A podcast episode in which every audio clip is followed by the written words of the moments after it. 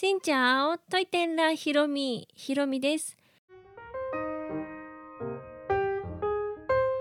この番組は YouTuber ブロガーでありベトナム旅行研究家のひろみが日々の出来事やベトナム旅行にまつわるお話をしています。毎週月水金各種ポッドキャストとスタンド FM で配信をしています。今日はですねブロードウェイのお話をしたいと思います。ニューヨークのブロードウェイ。ブロードウェイが再開されるっていうニュースが最近流れてきたのでとっても楽しみですね。ということで私のニューヨークの思い出とともにブロードウェイを語ってみたいと思います。日本はまだまだワクチン接種がどうちゃらこうちゃらっていう状況ですがアメリカのコロナは結構ねワクチンの接種が進んでいてワクチンをしたらマスクを外していいとか外でね歩く時マスクしなくていいとか結構ちょっと緩くなりつつあるみたいですね。世界で一番コロナにかかった人も多いと言ってますけどそのワクチンの接種が進んでいるおかげで、まあ、経済とかもね GDP も上がってきていますし、まあ、アメリカはこうコロナから脱退してこう抜けていっている過程なのかなっていう感じがします。そんな中で9月に今年の9月にニューヨークのブロードウェイが再開するというとても明るいニュースが入ってきました。確か去年の3月ぐらいかな突然ブロードウェイが一斉閉鎖ということになってミュージカルがねなかなかもう再開できない状況であったんですが今年の9月あと3ヶ月ぐらいで再開の予定です。で私はですねニューヨークに2017年に旅をしました。目的はもちろん今日のお話であるブロードウェイです。っていうのが私ミュージカルとっても好きで昔からブロードウェイの本場のミュージカルを見てみたいなと思っていたんですがなかなか機会がなくその時にね旦那さんに誘ってもらって一緒にブロードウェイに行くことにしました。で見たものは4作品あります。ミス・サイゴンとウィキッドとアラジンとオペラ座の怪人という割とね王道に行きましたね。というのがちょっとマニアックな作品とかもね見ても面白いかなとか思ったんですがやっぱりね字幕とかないから英語で理解できるものっていうともともとお話を知っているものしか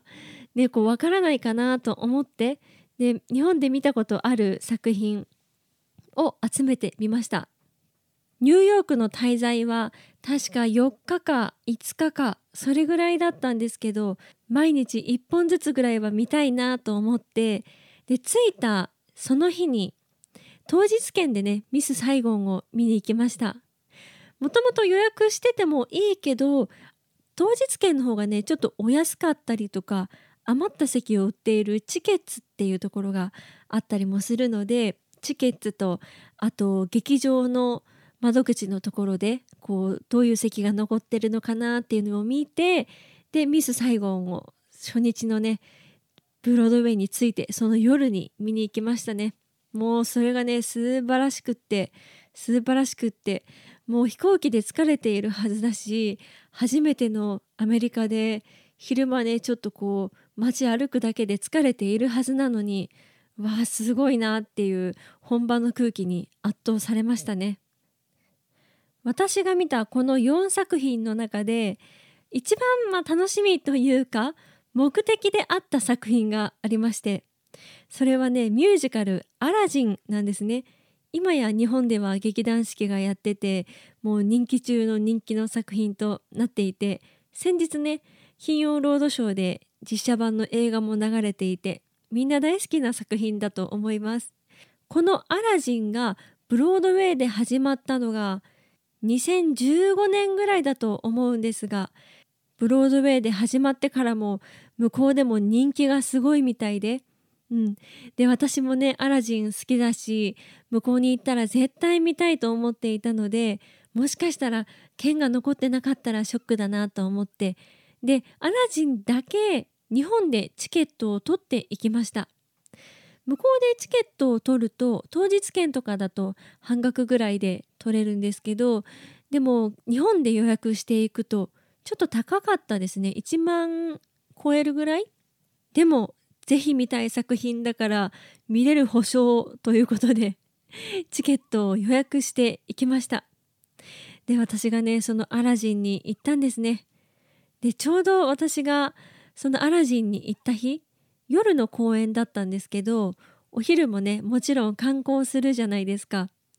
アメリカ初めてででいろんなところに行ってその日はね自由の女神を見に行ったのかな。リバティ島に行ってでブルックリン橋渡ってで一日中ね歩き回ってました。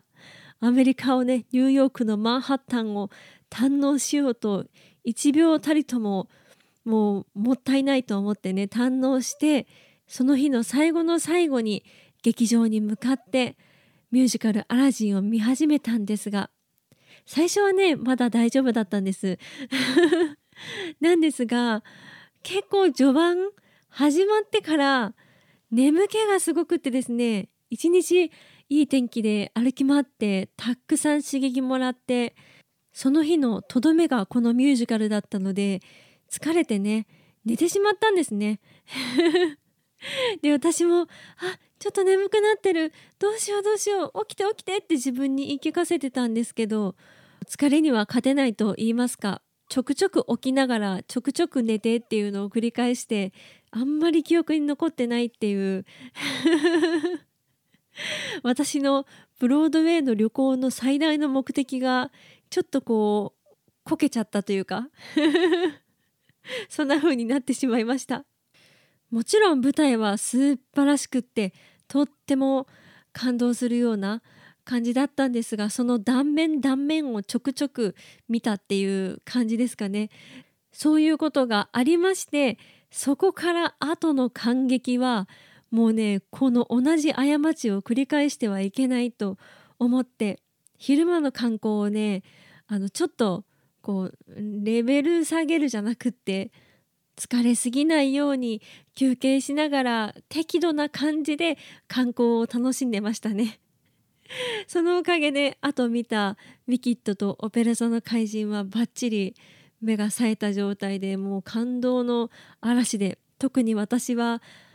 ウィキッドがねとっても感動しましたね。もう号泣一幕の終わりも号泣最後も号泣今思い出しても号泣するぐらいの感動で、うん、あとオペラ座の怪人の怪人役の人がもう超絶素敵で